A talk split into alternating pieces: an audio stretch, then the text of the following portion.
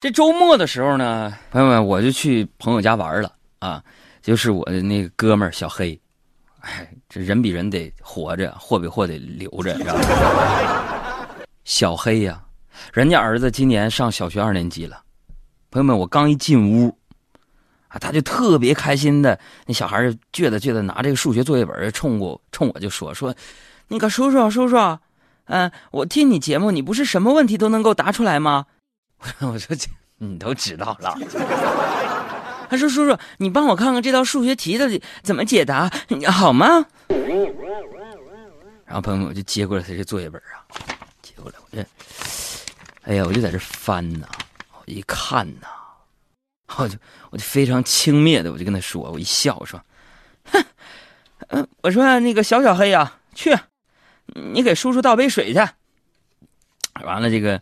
这小孩呢，就放下数学那个作业本啊，颠颠的跑厨房去给我倒水去了，让我看着他在厨房里边给我倒水的身影啊，我就默默的拿出手机，飞快的百度一下。哎呀妈，现在数学题也太可怕了。所以说呀，朋友们，现在我替那些已经结婚的那些男性朋友们总结一下：你们的生活就是结个婚，成个家。当个家长太不易了，啊！说你们这辈子最后悔的事，可能就是娶了个祖宗，生了个爹吧。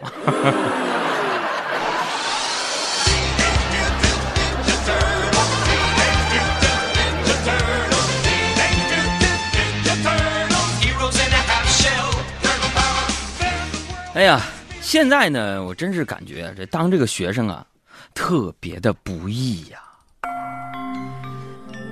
你说就这小学二年级的数学题啊，实在是太可怕了，我甚至都想不起来啊，我当年是怎么及格的，你知道吗？那数学题 怎么说呢？就就是什么呢？就就是我呀，哎呀，就是你看万里无云呢，你瞅瞅你，哎呀，是是？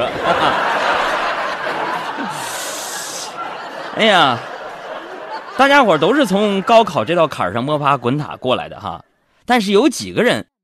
还能跟高三的学生们一次又一次感同身受呢？啊，瘦下来的人想起以前胖过，会为自己开心；变漂亮的人看到过去的丑照片，会感到庆幸；赚到钱的人回想曾经的贫穷，也可以全然释怀。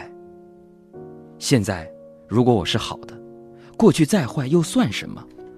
好了，伤疤，我们就应该一起。忘了疼。不要再听，人生一朵风雨，纵然情抹不去，爱与恨都还在心里。真的要断了过去，让明天好好继续。你就不要再苦苦追问我的消息。爱情它是个难题，让人目眩神迷。忘了痛或许可以，忘了你却太不容易。你不曾真的离。现在呢，又到了换季的时间了。哎，其实我的骨子里边呢，也有他感性的一面，和伤痛让你看不到的一面。我发现换季的时候呢，每个人都有很大的感触。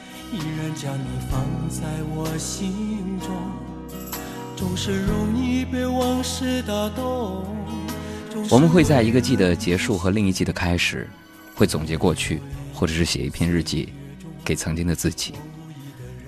每一次开始和结束，我们都想去祭奠过去，然后开始一个新的未来。很多事情都是这样。你比如说，现在一到换季，那这个报纸、杂志、网络媒体就会出现各种所谓的菜单啊。今天呢，我就看很多的网站推出了菜单，说这个什么东西不能吃，什么东西要多吃。所以，作为一个媒体人的朋友们，我在这儿也要发出一个菜单和一个建议。我是非常富有社会责任感的嘛。于是呢，我就派我们科学家团队做了一个科学研究，分析出一个这个季节的食谱。所以，请大家在换季的时候呢，一定要多加注意。你看我们这节目就很实用啊。我们这食谱是什么呢？根据我们的研究发现，如果你在你每天的餐桌当中，把螃蟹和南瓜、韭菜和牛肉，啊，海鲜大虾跟维 C，啊，大鲫鱼和鱼干，澳洲龙虾、鲍鱼和鹅肝，海参和燕窝等相克的食物一起吃的话，那么你将买不起单。买不起满街可待的品牌，你们起来，我傻起来，可以爱，会不会整个时代只有一个钢板，谁不爱我不存在，不明不白，不分好歹，都为了爱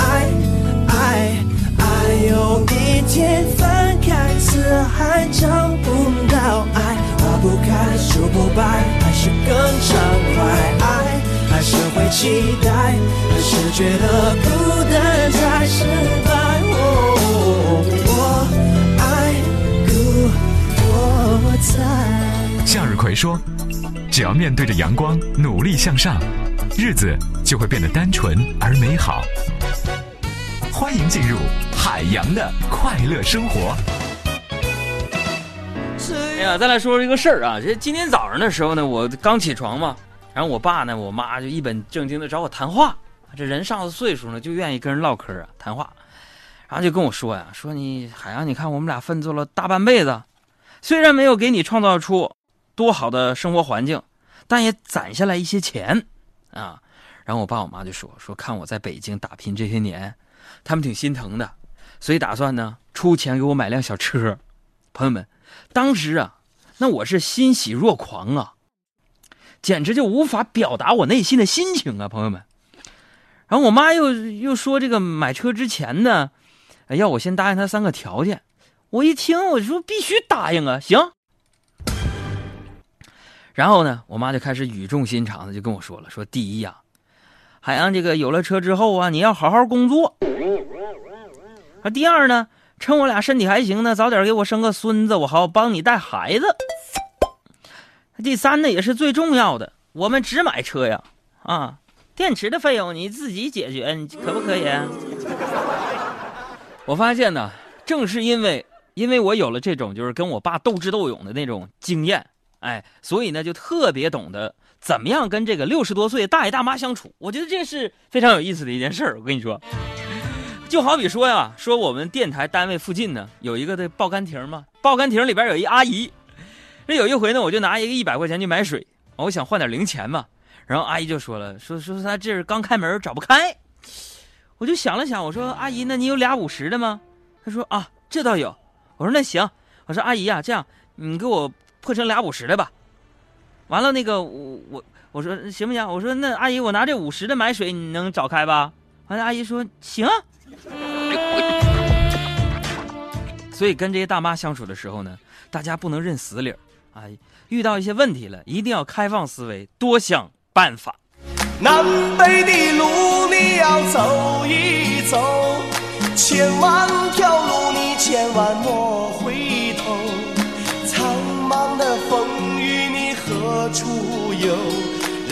江之水天际流。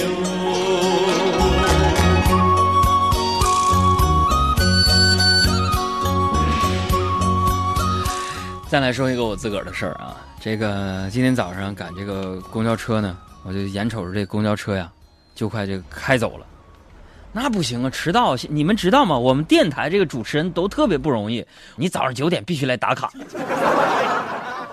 如果不行的话就扣你钱。我眼瞅着公交车就要开走了，我就一顿狂跑啊，可谁知道呢，和刚刚从车上下来的一个美女撞了一个满怀呀，朋友们。但是我想，我怕他摔着啊，就一直盯着他啊，紧紧的抓着他的胳膊。可谁知道他愣了一下，然后用力的、用力的抱住了我。看着远去的公交车，我当时我是泪流满面的。哎呀，当这种美丽的误会发生在自己身上的时候，可能很多人都会非常的高兴。这就是一个美丽的邂逅吧。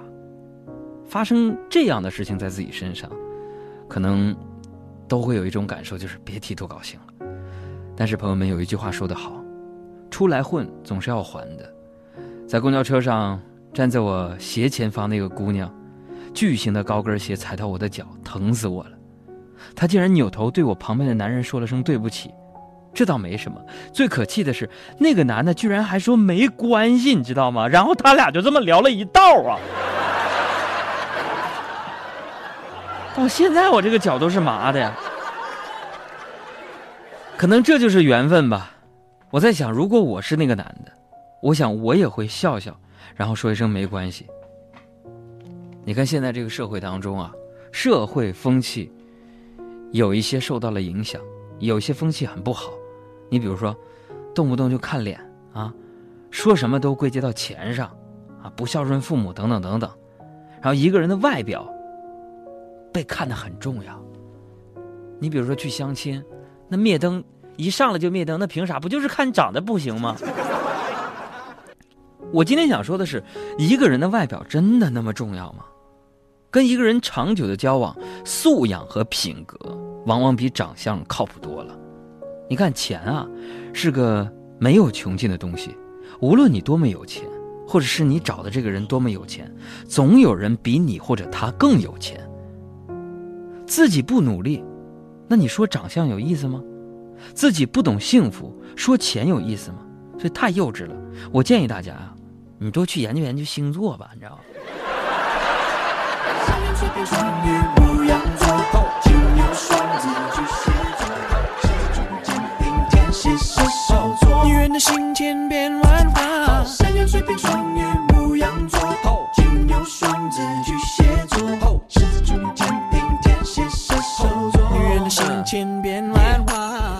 那说，那都过去了，现在都看星座。我双子座，他白羊座，星座特别合。大哥，你什么星座？天空把答案都藏得好美丽，都可以多点星星。我为了了解爱的神秘下定决心，谁中意星座话题？来告诉我哪一颗星该怎么搞定？可惜天气阴晴不定。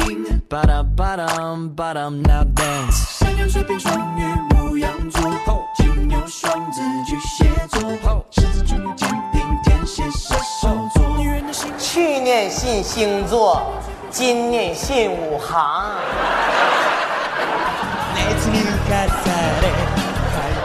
其实这个，说实话呀，我这个婚姻就是这样，打打闹闹过一辈子，对不对？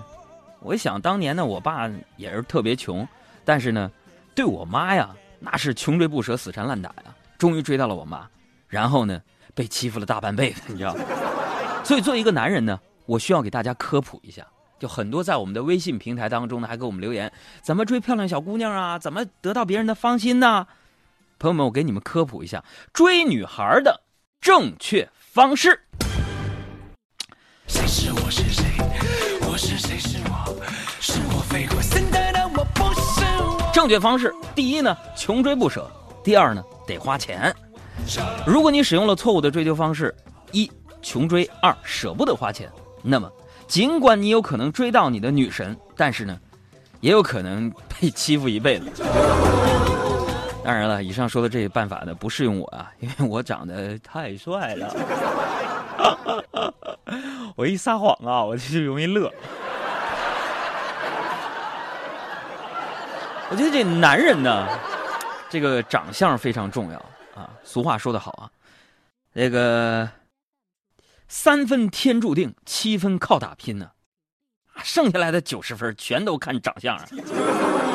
我不瞒各位说啊，当年呢，我大学毕业，不知道自个儿啊能干点啥，啊，我曾经去过一次非洲，我就去那个非洲穷游啊。当年呢，我就被这个食人族给抓了，你知道吗？哎，朋友说你就骗人，我我骗你干什么呀？我就去那个食人族，我没想到啊，这食人族酋长只看了我一眼就把我给放了。哎，当时我就特别纳闷啊，因为传说当中啊，这个食人族呢是非常非常的恐怖，不亚于当年我们的江南奇怪和梅超风。当时食人族的酋长把我用绳子捆绑全身，让我跪下。但是当我抬头的那一瞬间，食人族的酋长他一脸嫌弃的说：“你长得帅有什么用啊？又不能当饭吃。”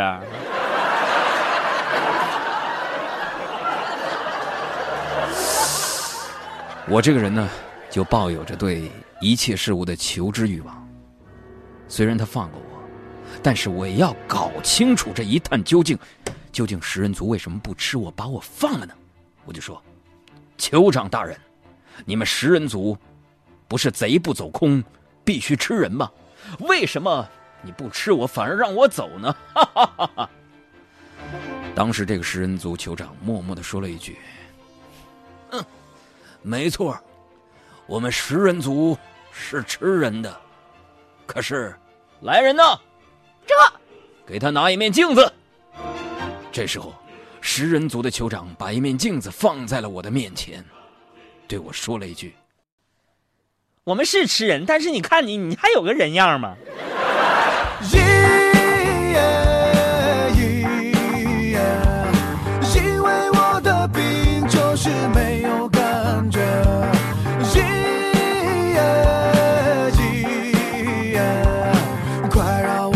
雪地上撒点野，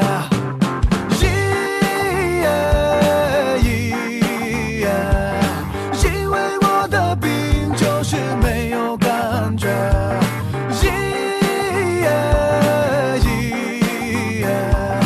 快让我在雪地上。大家好，我是李荣浩，欢迎和我一起收听我的好朋友海洋小爱主持的《海洋现场秀》，谁听谁皮肤白。